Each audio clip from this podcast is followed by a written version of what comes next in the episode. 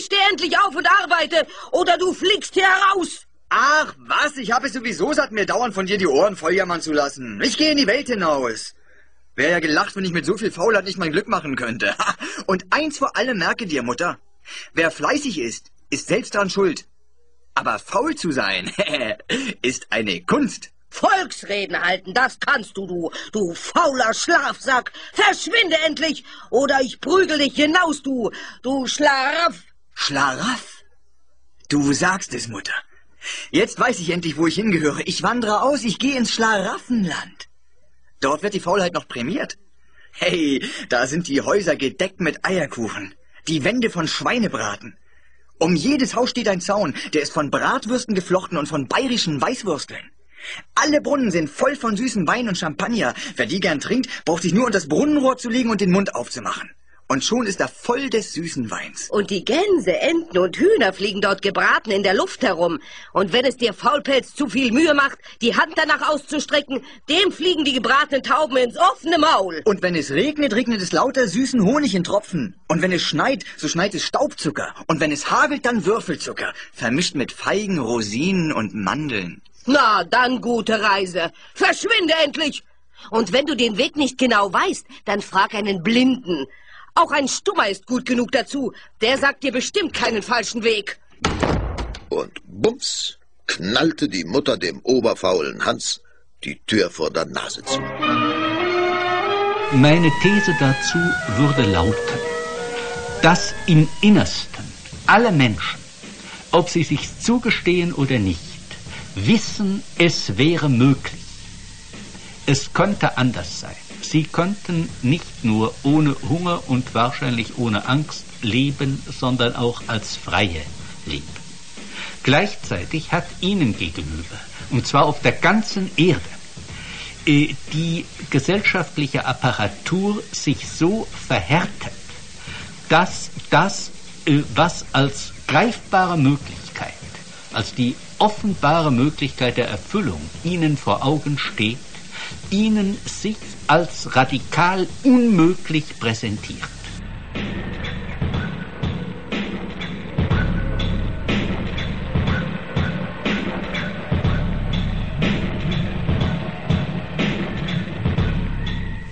Und wenn nun heute die Menschen äh, universal das sagen, was in äh, harmloseren Zeiten wohl nur ausgepichten Spießbürgern vorbehalten war. Ach, das sind ja Utopien. Ach, das ist ja nur im Schlaraffenland möglich. Äh, Im Grunde äh, soll das auch überhaupt gar nicht sein. Dann würde ich sagen, das kommt davon, dass die Menschen äh, den Widerspruch zwischen der offenbaren Möglichkeit der Erfüllung und der ebenso offenbaren Unmöglichkeit der Erfüllung nur auf die Weise äh, zu bemeistern vermögen, dass sie sich mit dieser Unmöglichkeit identifizieren und diese Unmöglichkeit zu ihrer eigenen Sache machen und dass sie also mit Freud zu reden, sich mit dem Angreifer identifizieren und dass sie sagen, dass das nicht sein soll, von dem sie fühlen, dass es gerade ja sein sollte, aber dass es äh, durch eine Verhexung der Welt ihnen vorenthalten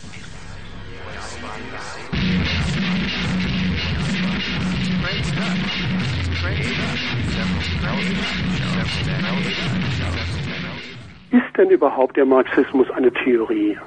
Oder haben nicht vielmehr die linken Intellektuellen ihn zu einer, ihn zu einer Theorie gemacht, weil sie partout nicht mit seinem Charakter als einer subversiven äh, Kritik leben können und leben wollen? Hm. Weil sie vielmehr ein Interesse daran haben, Diskurse zu basteln, ne? ein Interesse daran haben, die Spaltung von geistiger und körperlicher Arbeit äh, um jeden Preis durchzuziehen. Ich habe neulich einen Aufsatz gelesen zum Verhältnis von Foucault und Adorno, wo sich die Autorin wirklich schon der Überschrift enttarnt hat. Sie meinte, Adorno und Foucault eine an sich unmögliche Begriffskombination, die doch einmal versucht werden soll. Also Begriffe sind Lego-Bausteine für diese Leute, ne, mhm. mit denen sie eben akademische Konstrukte zusammenbasteln. Sollten Kritikerinnen und Kritiker dieser Verhältnisse alten Leuten über die Straße helfen? Sollten sie Brot für die Welt spenden oder sollen sie, sollten sie sich um verletzte Tiere kümmern? Das sind alles Sachen, die äh, man sicherlich machen kann, machen sollte, die nicht falsch sind. Weil natürlich die Frage ist, tut man das wirklich als Kritiker oder doch einfach als Mensch? Und genauso ist es eigentlich, wenn jetzt irgendjemand hätte eine realpolitische, sofort umsetzbare Forderung, nachdem es allen, nach der es allen besser gehen würde. Warum nicht? Her damit. Aber genau Praxis ist genau eine Frage des praktischen Erfolges. Weist sich eben nicht durch die richtige Gesinnung, die richtige Intention, das richtige Wollen aus, sondern tatsächlich das, ähm, was damit erreicht wird. Und üblicherweise ist tatsächlich das, was sich erreicht wird, ähm, dass, du hattest es eben schon zitiert, dass man sich von der Macht der anderen und der eigenen Ohnmacht dumm machen lässt. Ich mache mal ein beliebt, sehr äh, beliebtes Beispiel der letzten 10, 15 Jahre, das sogenannte Existenzgeld. Ich war ja selber in den 90ern in einem ähm, politischen Jugendverband, den Jungdemokraten, Jungen Linken, deren einer Flügel sich genau das äh, auf die Fahnen geschrieben hat. Wir sind ja alle gegen Kapitalismus, aber wir tun sogar noch was. Wir tun was für die Menschen, indem wir nämlich, das waren damals 2000 Mark für alle fordern, und ihr tut das nicht ihr Schweine, ihr wollt die Menschen darben lassen. Und wenn ich mir angucke, wie läppisch das ist, auf einer Bundesdelegiertenkonferenz der Jungen Demokraten, Jungen Linken einen Antrag einzubringen mit der Forderung 2000 D-Mark für alle, dann ähm, wird schon einiges klar. Die erste Frage, die sich aufdrängt, ja, was sonst? Wenn jetzt das nicht erfüllt wird, was dann? Dann nehmen wir die Angriffe gegen Repräsentanten von Staat und Kapital wieder auf. Äh, das waren schon andere. Die zweite Frage, warum dann nicht eigentlich 3000 oder 4000 oder eine Million Mark für alle und nicht nur für hier, sondern weltweit? Ähm, das macht schon klar, was für eine Pseudo-Forderung das ist. Man, man tut so, als wäre das quasi irgendwie durchgerechnet. Ja, 2000 gehen noch, 3000 gehen nicht mehr. Weiß nicht, was im Moment gerade der Stand ist, ab wann der Sozialismus anfängt, aber wahrscheinlich auch irgendwie bei sowas wie 1000, 1200 Euro für alle. Ähm,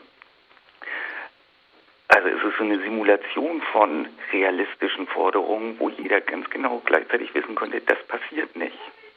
Ähm, es wird es wird nichts geben, was über einem Almosen liegt, also ungefähr in der derzeitigen Höhe, weil es niemanden gibt, der das machtvoll einfordern kann und weil, ähm, weil das im Kapitalismus halt ein Zwang ist, ein Arbeitszwang, weil er auf Verwertung von Arbeitskraft beruht und ähm, nichts eingeführt werden kann, was die Leute von diesem Arbeitszwang enthebt. So, und das ist eben aber der Unterschied einer Kritik des menschenunwürdigen Lebens als Almosenempfänger und so einer pseudo-realpolitischen Forderung von 2000 für alle. Ähm, der Moment dessen, also, dass man nicht auf das Negative hinweist und dann ähm, hofft, sobald genug Macht da ist, wird es vielleicht irgendjemand geben, der es pazifizieren will oder so, sondern dass man so tut, als würde man sich den Kopf der Herrschenden zerbrechen und dabei irgendwie eine Welt der Möglichkeiten entdeckt, was doch alles gehen würde, wenn sich alle nur anstrengen würden, ähm, das zu fordern. Und statt Wissen über die Verhältnisse, nämlich genau das, was ich gesagt habe, ähm, warum diese Ordnung das nicht einführen kann, warum man hierzulande mit Kampagnen gegen Sozialschmarotzer immer Erfolg hat und für mehr Geld für alle praktisch nie, ähm, statt genau dieses Wissens sich zu arbeiten, zu erfahren, wird eine Größenfantasie entwickelt. Ich mache der Regierung ein Angebot, das sie eigentlich nicht ablehnen kann. Und wenn sie es dann aber doch tut, dann ist es fast zwangsläufig, dass nicht die Verhältnisse schuld sind, die sind ja eben alle voller Möglichkeiten, sondern genau die Nörgler, Kritikaster, Querulanten, die diese Anstrengung hintertrieben haben. Das Gegenbeispiel könnte ja zum Beispiel, also wir hatten nur das äh, am Anfang äh, diese ähm, Forderung nach bedingungsloses Grundeinkommen zum Beispiel, was da ja dann immer wieder ins äh, Feld geführt wird, ist, äh, dass es ja dann doch die Lebenssituation von Menschen in dem Moment verbessert. Also ob ich nur 2000 Euro zur Verfügung habe oder 400, ist ja dann eben ein Unterschied und das wäre ja das Gegenargument, was in dem Moment immer kommt. Ähm, aber das ist ja trotzdem natürlich auch sehr, sehr charmant und äh, ich denke, sehr richtig auch, was du ähm, angebracht hast. Ein weiteres Gegenargument würde man glaube ich, ähm, sehr schnell, wenn man den Vortragstext, die Ankündigung zu dem Vortrag heute äh, sich durchliest, ein Gegenargument von Marx beziehen, der ja seine, äh, sich auf die äh, elfte Feuerbach-These beruhend, äh, dann eben die, die Philosophie in seine Schranken gewiesen hat, also wo er sagt, das Entscheidende ist dann eben tatsächlich die Praxis. Wenn man den Vortrags, äh, die Vortragsankündigung jetzt äh, nimmt, dann würde das ja ein Ignorieren dieser Feuerbach-These, dieser elften Feuerbach-These mein ähm, Gleichzeitig habe ich vor kurzem im Corner Island in Leipzig bei einer Veranstaltung gehört, dass ähm, ganz häufig, wenn man sich auf diese starke theoretische, ideologiekritische Arbeit beruft, es ähm, Leute das Gefühl haben, dass sich Leute sehr wohlfühlen in so einer Einsamkeit des Theoretikers, also dass man Gefahr läuft, die eigene Marginalität zu rationalisieren äh, und äh, man mehr daran leitet als an dem, was man abschaffen will. Und das sind zwei Gegenargumente, die man möglicherweise auch ins Feld führen könnte zu deine Argumentation. Wie würdest denn du auf diese antworten? Ich will nochmal ganz klar sagen, weil das erst, du hattest gesagt, 2000 sind ja besser als 400. Vollkommen richtig. Ich hätte auch, ich würde das sofort begrüßen, wenn mir der Staat 2000 Euro im Monat schenkt. Was ich nur meine. Ähm, und es wird eben klar, wenn man die Argumentation weiterführt. 4000 wären noch besser als 2000 und eine Million wäre noch besser als 4000. Das kann man sich wünschen. Aber die Frage ist, ist es realistisch? Ich würde mir auch wünschen, unsterblich zu sein. Und äh, das weiß ich, dass das nicht geht. So, da verschwende ich nicht besonders viel Energie drauf. Und ich weiß auch, dass es unter diesen Verhältnissen ähm, wahrscheinlich fast ebenso viel Anstrengung bedürfte, diese 2000 Euro im Monat zu bekommen, wie die Verhältnisse einfach abzuschaffen, wenn nicht noch mehr. So, das wäre also der, der Punkt, zu dem ähm, die elfte Feuerbach-These, also es, äh, die Philosophen haben die Welt nur verschieden interpretiert, es kommt darauf an, sie zu verändern, ist ja eine von den Marx-Sätzen, die eigentlich schon zu Tode genudelt sind und ähm, die kaum noch irgendwie unbefangen zu diskutieren sind. Ich würde trotzdem sagen, natürlich erst ignorieren, nie ähm, widersprechen, wer wollte das, äh, vollkommen richtig. Aber ähm, was heißt verändern? Ähm, was ist, es ist ja eine Frage von Möglichkeiten. Und in dem Kontext, wo es steht, würde ich diese elfte Feuerbach-These tatsächlich immer auch als eine erkenntnistheoretische verstehen. Vielleicht, ähm, wie Adorno es selber äh, einmal sagte, Praxis ist Kraftquelle von Theorie, ihr geheimes Zentrum, wird aber nicht von ihr empfohlen, oder? Ähm, umformuliert, äh, auf Marx bezogen, um die Welt vernünftig zu interpretieren, also nicht irgendwie, sondern vernünftig, ähm, muss man sie ändern wollen. Das heißt, ähm, dass tatsächlich natürlich die Wahrheit der Marxischen Theorie davon abhängt, dass sich ein Verein freier Menschen irgendwie denken, irgendwie antizipieren lässt. Und das heißt eben auch, dass die praktische Herstellung dieses Vereins freier Menschen ähm, denkmöglich ist. Und erst diese Antizipation ähm, erlaubt die Distanz zu den derzeitigen Verhältnissen, die, die Distanz zur gesellschaftlichen Totalität, die überhaupt mich als Subjekt und die als Objekt konstituiert und schafft, ähm, das ist ein Gedanke von Wolfgang Port, sozusagen erst die Vernunft in die Sache. An sich selber ist das Kapitalverhältnis völlig unvernünftig. Indem ich es aber als Vorbedingung eines möglichen Vereins freier Menschen, eines möglichen Kommunismus begreife, ähm, bekommt die erst eine geschichtliche Vernunft, bekommen diese Verhältnisse eine geschichtliche Vernunft. Und das ist sozusagen das Moment, wo Praxis eben erkenntnistheoretisch relevant wird. Das ist tatsächlich die Wahrheit der Marxischen Theorie, ähm, hängt daran, ist eine Wahrheit, die aus der Zukunft kommt. Sie erweist sich nämlich tatsächlich in der Abschaffung dieser Verhältnisse. Vielleicht war es auch ein großer äh, geschichtlicher Irrsinn, wenn ähm, die Welt statt, wenn die Welt einfach mal untergegangen ist. So und so würde ich im derzeitigen Kontext dieses sehr grundsätzliche der elften Feuerbach-These erstmal begreifen. Und deine dritte Frage war die nach der Einsamkeit des Theoretikers. Ähm, also so zu stilisieren, äh, auf mich hört ja niemand und so weiter und man kann gar nichts tun. Und ähm, insoweit recht geben, dass es natürlich tatsächlich eine sehr ranzige deutsche Tradition der Innerlichkeit gibt, des verkannten Genies, der äh, beleidigt bei sich zu Hause sitzt und ja, ja, die Leute hören ja nicht auf mich. Und das hat was, was ähm, sehr vormodernes, was auch durchaus Deutsches. Wäre in diesen Verhältnissen ohne Macken, ohne Deformationen? Aber ich glaube, im Vergleich zu den genannten, also was ich vorhin Größenfantasien genannt habe, des Manns der Praxis, oder besser gesagt des Manns der Pseudopraxis, der sich wirklich vorstellt, ich verhandle hier mit der Bundesregierung auf Augenhöhe über Existenzgeld oder der, die, der existenzialistischen Inszenierung des Fighters, von dessen Konsequenz und Kampfesbereitschaft alles abhängt, äh, der sozusagen nur selber integer bleiben muss, damit die Verhältnisse sich ändern.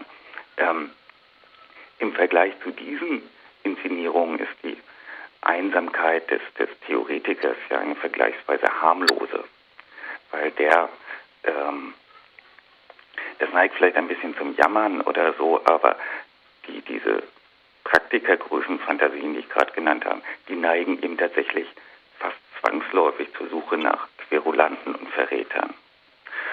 Und ähm, vielleicht noch ein letztes Wort dazu. Die du hattest so ein bisschen einen Gegensatz zwischen, man leidet dann mehr an der Einsamkeit als an den Verhältnissen, die man abschaffen will. Und ich würde dabei gar keinen Gegensatz sehen. Ich glaube, Einsamkeit ist eine gerade ähm, gerade im Spät-Spätkapitalismus eine, könnte eine unglaubliche Triebfeder revolutionären Handelns sein, revolutionärer Theorie, denn es sind ja alle einsam. Und würde man das einmal zum Bewusstsein erheben, diese unglaubliche Verlassenheit, ähm, dann könnte sich daran vielleicht tatsächlich etwas ändern. Das Problem ist ja nur, dass die meistens durch irgendein, naja, durch eine Geschäftigkeit, eine Betriebsamkeit oder durch irgendwelche Wahnideen überpinselt wird. Die Praxis der Kritik ist die Entfaltung der Kritik. Mhm.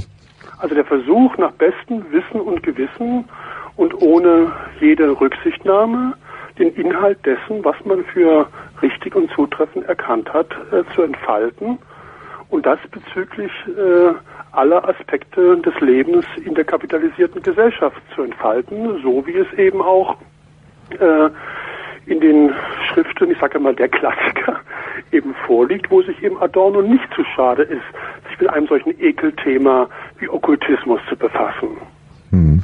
Und wo es auch unser einem nicht zu schade sein darf, sich mit solchen Ekelthemen wie, wie Homöopathie, Anthroposophie, Kraft der Steine und diesem ganzen Kleinbürgerspiritismus, der in weite Kreise der Linken bis hin zum Veganertum um sich gegriffen hat. Ne? Diese ganzen Ekelthemen, ne, die man doch gerne vermeiden möchte, muss man eben aufgreifen und muss versuchen, die Kritik darin zu entfalten, ohne taktische Rücksichten auf mögliche Bündnispartner, auf die Plausibilität, auf das Vorverständnis des Publikums und was die anderen Phrasen sind, mit denen sich Akademiker gerne entschuldigen. Immer diese Widersprüche! Widersprüche, Widersprüche! Immer diese Widersprüche! Mein persönlicher Kommunismus wäre einer, wo ich sagen könnte, was für mich Kommunismus ist. Ja, das ist jetzt äh, hochdialektisch, ne? Immer diese Widersprüche! Widersprüche, Widersprüche! Immer diese Widersprüche! Wieder, wieder, Widersprüche!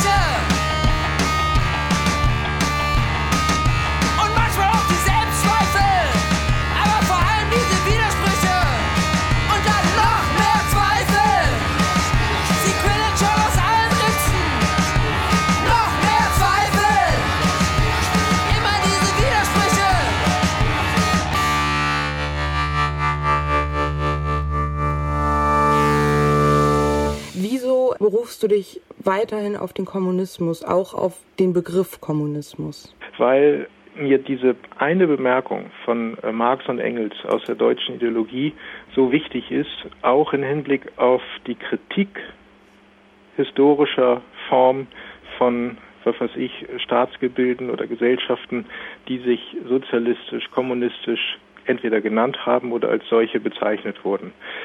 Äh, also das ist ja der wesentliche Punkt, dass Kommunismus nach wie vor ein Schimpfwort ist und äh, sogar auch heute mehr denn je. Also das äh, darf man ja nicht vergessen.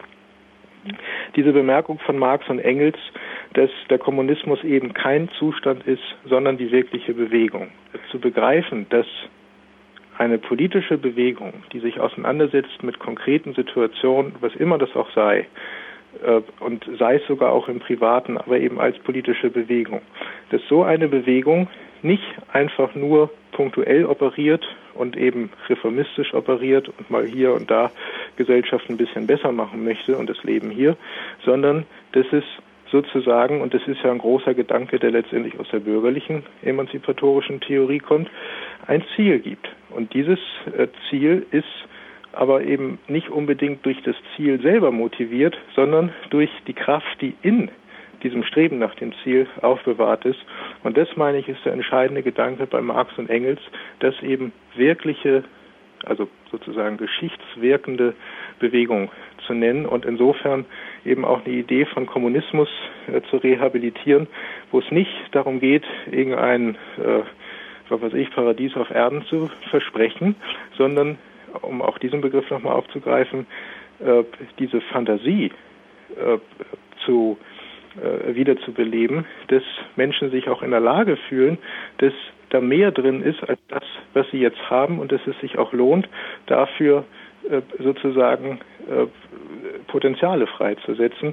Und das, meine ich, ist schon das Entscheidende an dieser Idee des Kommunismus. Das wäre das eine. Das andere ist, ähm, wir haben es ja auch zu tun, eben, du hast das Stichwort Stalinismus angesprochen, was ja nun auch mit Stalins zu tun hat. Äh, wir haben es zu tun mit einer Verengung dieser Idee des Kommunismus auf sehr wenige Namen. Äh, erstmal sollte man, ich habe jetzt selber von Marx und Engels geredet, aber sollte man ohnehin davon weg, äh, erneut in so einen Personenkult zurückzufallen. Das im Übrigen wird leider derzeit betrieben, also auch von Menschen, die ja sehr gute Sachen jetzt erstmal äh, formulieren, also in der französischen Theorie, äh, was weiß ich, äh, Badiou oder Rancière und solche Leute oder Slavoj Žižek, die kommen dann letztendlich sogar auf Mao irgendwie zu sprechen und versuchen solche äh, Geister da wieder wachzurufen. Also davon müsste man Abstand nehmen und äh, sich aber gleichzeitig auch noch erinnern, dass eben einmal mehr diese Geschichte des Kommunismus wesentlich mehr zu bieten hat als nur diesen Kanon, der dann doch irgendwie immer über Marx, Engels, Lenin, meinetwegen Trotzki, dann Stalin, Mao oder welche Person auch immer äh, funktioniert. Also das äh, gibt eine Geschichte sozusagen, auch das wäre ja so ein bisschen mit Bloch formuliert, erwähne ich selber solche Namen, ja, aber äh, das wäre eine Geschichte, äh, die weit tiefer zurückreicht als äh, nur ins 19. Jahrhundert, nämlich eine Geschichte menschlicher Hoffnung und menschlicher Utopien, die man durchaus auf diesen Begriff Kommunismus äh, bringen könnte. Und daran zu erinnern, also dass es nicht einfach nur so ein sozusagen parteidogmatisches Programm ist, jetzt äh, eine kommunistische Gesellschaft einzurichten, sondern eigentlich etwas ist, was äh, in der Idee des Menschen verankert sein könnte, das wäre für mich wesentlich für eine Rehabilitierung dieses Begriffs Kommunismus. Begriffe sind geschichtlich geprägt und der Begriff des Kommunismus ist nun mal, ob man das will oder nicht, mit der Geschichte des real existierenden Sozialismus gefüllt. Ein Beispiel, die Parteien in den realsozialistischen Ländern, ob das jetzt in China oder so der Sowjetunion war, hießen meistens irgendwie kommunistische Partei. Und diese Parteien haben grauenhafte Politik betrieben. Ich glaube, dass die Nichtbeschäftigung mit der Geschichte schon ähm, aus dem Umstand herrührt, dass diese Geschichte und die Beschäftigung mit ihr so grausam ist, dass man mit gutem Recht eigentlich sie umgehen möchte. Viel attraktiver erscheint es, in der Umgehung der Geschichte quasi in einem, einem Taschenspielertrick, in einer Abkürzung auf die Werke von Marx zurückzugreifen oder auf die kommunistischen Theoretikerinnen, die noch nicht beschmutzt sind von dem, was später geschehen ist, nicht beschmutzt sind von dem Marxismus, der in Verbrechen und Gulags ausgeartet ist. Und das Gleiche ließe sich ja auch sagen für alle Versuche, die einen neuen Namen an die Stelle des Begriffs des Kommunismus setzen wollen, eben weil dieser Kommunismus Begriff historisch so verunreinigt, so ähm, unangenehm determiniert ist. Meine Position wäre in dem Falle genau die gegenteilige, dass an dem Begriff des Kommunismus festgehalten werden muss, aus, de, aus dem paradoxen Grund heraus, dass er so geschichtlich historisch aufgeladen ist. Dass es also nicht reicht, einfach jetzt zum Beispiel Anarchismus oder das ganz andere oder so weiter zu sagen, weil genau diese sprachliche Verschiebung sich eigentlich um das Problem herumdrücken würde, mit dem man es zu tun hat. Es gibt diese Geschichte einer radikalen Linken, es gibt diese Geschichte von Menschen, die versucht haben, die Welt so zu verändern, dass sie herrschaftsfrei wird und die die Herrschaft reproduziert haben. Und alle Menschen, die heute Ähnliches versuchen, stehen in dieser Geschichte, stehen in dieser Tradition und die einzige Möglichkeit, die sie haben, ist, diese Tradition kritisch zu affirmieren, dieses Erbe kritisch anzutreten, um das ist ihre einzige Chance, diese Vergangenheit so zu ändern, dass sie sich nicht wiederholt. Wir beziehen uns mit dem Begriff Kommunismus auf Marx, auf die Marxische Kritik der politischen Ökonomie. Und anders als viele meinen, Marx hätte sowas wie äh, eine kommunistische Utopie bebildert oder eine Blaupause äh, geliefert, wie das Ganze denn jetzt besser gehe, zieht die, der Kommunismus als Utopie bei Marx seine Kraft aus der Kritik am schlechten Bestehenden. Und es gibt auch so eine, so eine pa äh, Passage von Marx, schreibt er an einem Brief, äh, das Kapital, seine Kritik der politischen Ökonomie wäre sozusagen die wissenschaftliche Begründung für seinen Kommunismus. Ja, wenn man allgemeinhin nach Kant Aufklärung als das Heraustreten der Menschheit aus einer selbstverschuldeten Unmündigkeit begreift, dann müsste man Kommunismus als die Befreiung aus selbstproduzierten und überflüssigen Zwängen verstehen. Und genau in diesem Sinne als, als Utopie, die sich aus einer radikalen Kritik am schlechten Bestehenden speist, in diesem Sinne beziehen wir uns auf den Kommunismus als Kategorie. Aber die Frage ist natürlich auch, inwiefern in der Idee des Kommunismus selber, wie sie bei Marx ausformuliert ist, gewissermaßen in der, im Anfang, wie dort schon das Problem, was dann historisch wirklich geworden ist, wie das in der Idee schon drinne steckte und ohne jetzt Marx insgesamt zu verurteilen, es gibt halt meines Erachtens einen blinden Fleck und das ist das Verhältnis von vernünftigen Gemeinwesen und Individuum. Und zwar Marx hatte ja die Idee, neben der Abschaffung des Klassenverhältnisses, neben der Abschaffung von Privateigentum, hatte er halt die Idee, eine Gesellschaft müsste auch, was ihre Produktion anbelangt, vernünftig eingerichtet werden, sprich statt dass sich die Produktion über einen Markt, auf dem die produzierenden Individuen unabhängig voneinander produzieren, dass also diese Produktion nicht mehr über diesen Markt stattfindet und vermittelt wird, sondern dass es sowas wie eine, wie Marx sagt, Zitat, planmäßige Kontrolle der gesellschaftlichen Gesamtproduktion gibt. Und wenn man also nun einen vernünftigen Plan für eine Produktion hat, ist der nächste Schritt, und den diskutiert Marx dann nicht mehr, die Individuen auf diesen Plan zu ver verpflichten, weil ansonsten wäre der Plan Quatsch. Sprich, man muss die einzelnen Produzenten in diesen Plan einfügen, damit der Plan funktioniert. Und dort fängt gewissermaßen die Pflicht für den Einzelnen an. Ja, in diesem Schritt, dass also der vernünftige Produktionsplan den Einzelnen diktiert wird, steckt meines Erachtens die ähm, Verewigung des Staates und in diesem Schritt steckt die Gewalt gegenüber dem Individuen. Worauf Marx Kritik abzielt als Utopie, äh, das ist eine Gesellschaft jenseits von Ware, Geld und Staat. Also da ist seine Kritik ja fundamental, auch in der kategoriellen Entwicklung, dass die Quintessenz aus einer Kritik am Kapitalismus sein müsste, dass die Verausgabung der Arbeitskraft in der Produktion und die Verteilung der Produkte in einer von der Gesellschaft bewusst und planmäßig geregelten Weise und eben nicht durch den Markt oder durch den starken Staat zu vollziehen hat. Nun haben historisch kommunistische Bewegungen diesem Anspruch nicht standgehalten. Ich glaube, das muss man auch ganz, ganz kritisch sehen. Das hat mehrere Faktoren, aber allein wenn man sie an diesen fragmenthaften Äußerungen von Marx messen würde, mit äh, der freien Entwicklung des Einzelnen als Voraussetzung für die freie Entwicklung aller, dann würden die dem nicht standhalten. Und da denke ich, muss man einerseits die Totalitarismustheorie verwerfen, was den Realsozialismus betrifft, aber man muss natürlich den Realsozialismus als äh, Herrschaftsverhältnis, als Form der Herrschaft des Menschen über den Menschen von links kritisieren. Dieses äh, Übersehen oder nicht wahrnehmen, diese fehlende Sensibilität in der Arbeiterinnenbewegung dem Antisemitismus gegenüber. Man könnte auch sagen, diesen blinden Fleck. Insofern kein blinder Fleck, weil ja das Verschwinden der Juden als sogenannter geschichtsloser Völker ausdrücklich gewollt worden ist. Damit meine ich nicht, dass Karkowski in seinem berühmten Buch 1907 Rasse und Judentum hieß das Buch übrigens, ne, von einem Exterminismus spricht. Aber die Juden sind mit hegelischen Ausdrücken eine faule Existenz, die als künstliche Nation vom Geschichtsprozess gewissermaßen hinweg rationalisiert werden müssen. Also es ist kein blinder Fleck, es ist ein Verschwinden machen wollen. Ja. Wie war das möglich? Wie konnten Kommunistinnen, die eigentlich angetreten waren, Herrschaft abschaffen, abzuschaffen, dann plötzlich Herrschaft wieder rekonstruieren?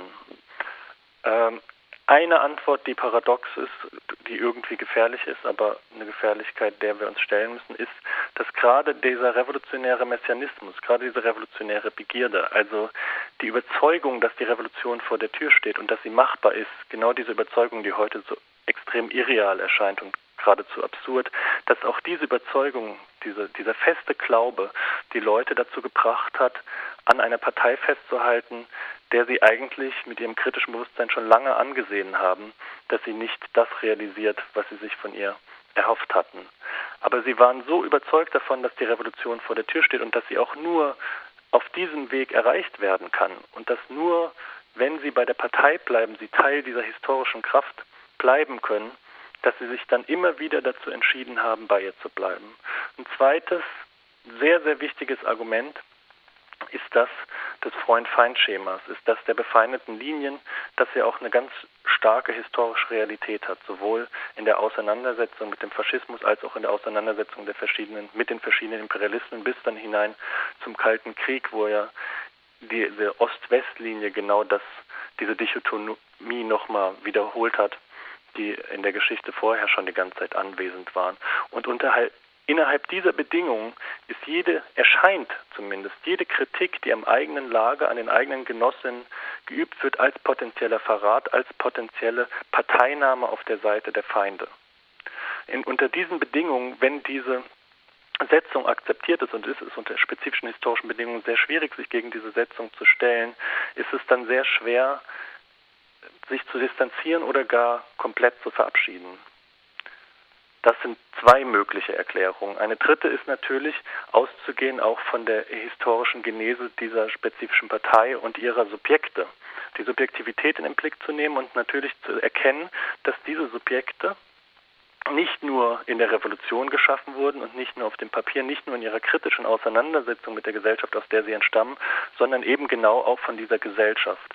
Man hat eigentlich eine vierfache Wurzel, einmal der äh, orthodoxen Kirche, die in Russland ja sehr stark war und die in ihren Ritualen und ihren alltäglichen Religionen bis hinein in die Parteipolitiken auch der 30er Jahre sich verfolgen lässt. Dann der Zarismus, dieser extreme Autokratismus, auch schon Zentralismus mit seiner Geheimpolizei, die könnte man sagen, in der Tscheka im NKWD fortlebt und dann natürlich aber auch die Bedingungen des Bürgerkrieges und des Krieges, diese zweifache Gewaltexzess, in dem die Revolution erstanden ist, der wiederum Subjektivitäten geprägt hat, indem er eine ähm, extreme Abstumpfung gegenüber Gewalt den Subjekten angetan hat, beziehungsweise die Subjekte sich selbst diese Abstumpfung antun mussten, um die Revolution gegenüber der Konterrevolution zu verteidigen, die ja auf den Fuß folgte dass die Linke einfach nicht diese Entstehungsgeschichte der DDR richtig begriffen hat.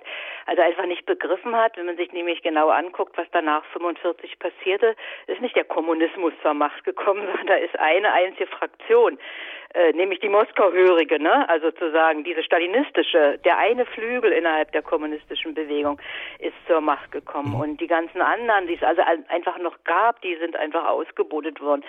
ähm, äh, gut. Das ist die Frage, ob die es besser gemacht hätten. Aber auf jeden Fall ist das erstmal eine historische Wahrheit, der man nachgehen muss und die einfach immer vergessen wird. Und eine zweite These ist, dass ich denke, dass das die Linke nicht begreift, wie verheerend die Folgen sind, gewesen sind, angesichts der Tatsache, dass diese ganzen ich nenne sie jetzt mal bürgerlichen Rechte, die die Arbeiterbewegung sich ja erkämpft hatte, wie Streikrechte oder Versammlungsrecht oder äh, Demonstrationsrecht, dass die äh, in der DDR äh, einfach nicht wieder belebt wurden. Ne? Faschismus gab es die auch zum Teil nicht, aber auf jeden Fall hat sie nicht angeknüpft an diese bürgerlichen Rechte. Und dass sie nicht begreift, wie wichtig die sind, um überhaupt irgendeine Mitbestimmung, Partizipation von Arbeitern und Angestellten zu ermöglichen, äh, dass sie nicht begreift, wie wichtig das ist und eine Folge davon ist, dass wir eine völlig atomisierte und, und kampflose Arbeiterbewegung und Arbeiterklasse hatten dann in der DDR. Die dritte und wichtigste wahrscheinlich These ist, ähm, dass es schon natürlich eine Kritik gibt. Also Linke hat natürlich eine Kritik an der, an der DDR. Sie sagt eben, äh, äh, das alles nicht richtig. Das, die, die eigentlich gute juristische Form oder die eigentlich gute Form des, der Entprivatisierung, der Verstaatlichung äh, ist nicht durch, ist nicht gut durchgesetzt worden. Und äh, das sind dann teilweise subjektive Fehler. Äh, äh, die Leute haben die auch nicht genutzt, die Strukturen. Also sie machen so eine Zweiteilung. Einmal sei es schon irgendwo in der sozusagen oben, ich fummel mit meinem Arm immer hier irgendwo in der Luft rum, oben in der Gesellschaft sei ein gutes ähm, äh, Eigentumsverhältnis, ein juristisch eben Verstaatlichung, Eigentumsverhältnis geschaffen worden, das aber noch der richtigen Umsetzung bedarf. Und das halte ich für einen ganz fundamentalen Fehler. Das ist natürlich auch eine theoretische Angelegenheit, aber müssen wir uns eben im Kopf machen. Die Frage ist wirklich, was ist Verstaatlichung? Ist es wirklich eine, Endpri also eine Endprivatisierung? Ist es wirklich eine höhere Stufe der Vergesellschaftung oder ist es vielleicht sogar ein Rückschritt? Ist es sozusagen noch weniger als das, was uns äh, äh, ein nicht kollektives Privateigentum im Kapitalismus bietet? Also das sind ganz komplizierte Fragen, aber ich denke, da müssen wir uns ranmachen. Große Debatte, die stattfindet, Kritik des sogenannten Essentialismus. Man kann nicht sagen, was das Wesen des Menschen ist und so weiter. Äh, da gibt es aber jetzt äh, neue Ansätze, die genau diese Frage nochmal versuchen zu rehabilitieren nämlich sozusagen, und das gilt, glaube ich, für Utopie genauso wie für Kommunismus, die Frage zu stellen und bewusst die Antwort auszulassen, um dadurch die Frage eigentlich nur noch radikaler zu stellen. Und radikal, auch das wissen wir, heißt an die Wurzel gehen und die Wurzel für den Menschen ist der Mensch selbst. Also diese Frage immer wieder zu stellen, was will ich eigentlich, beziehungsweise was kann ich, das wäre für mich etwas, was mit meinem ja, persönlichen Bild des Kommunismus zu tun hat, nämlich eigentlich für sich selber immer zu versuchen, die Verhältnisse, in denen man feststeckt, irgendwie in Bewegung zu halten. Wir sind viele und uns einander ewig fremd. Wir sind viele Zustände, die jeder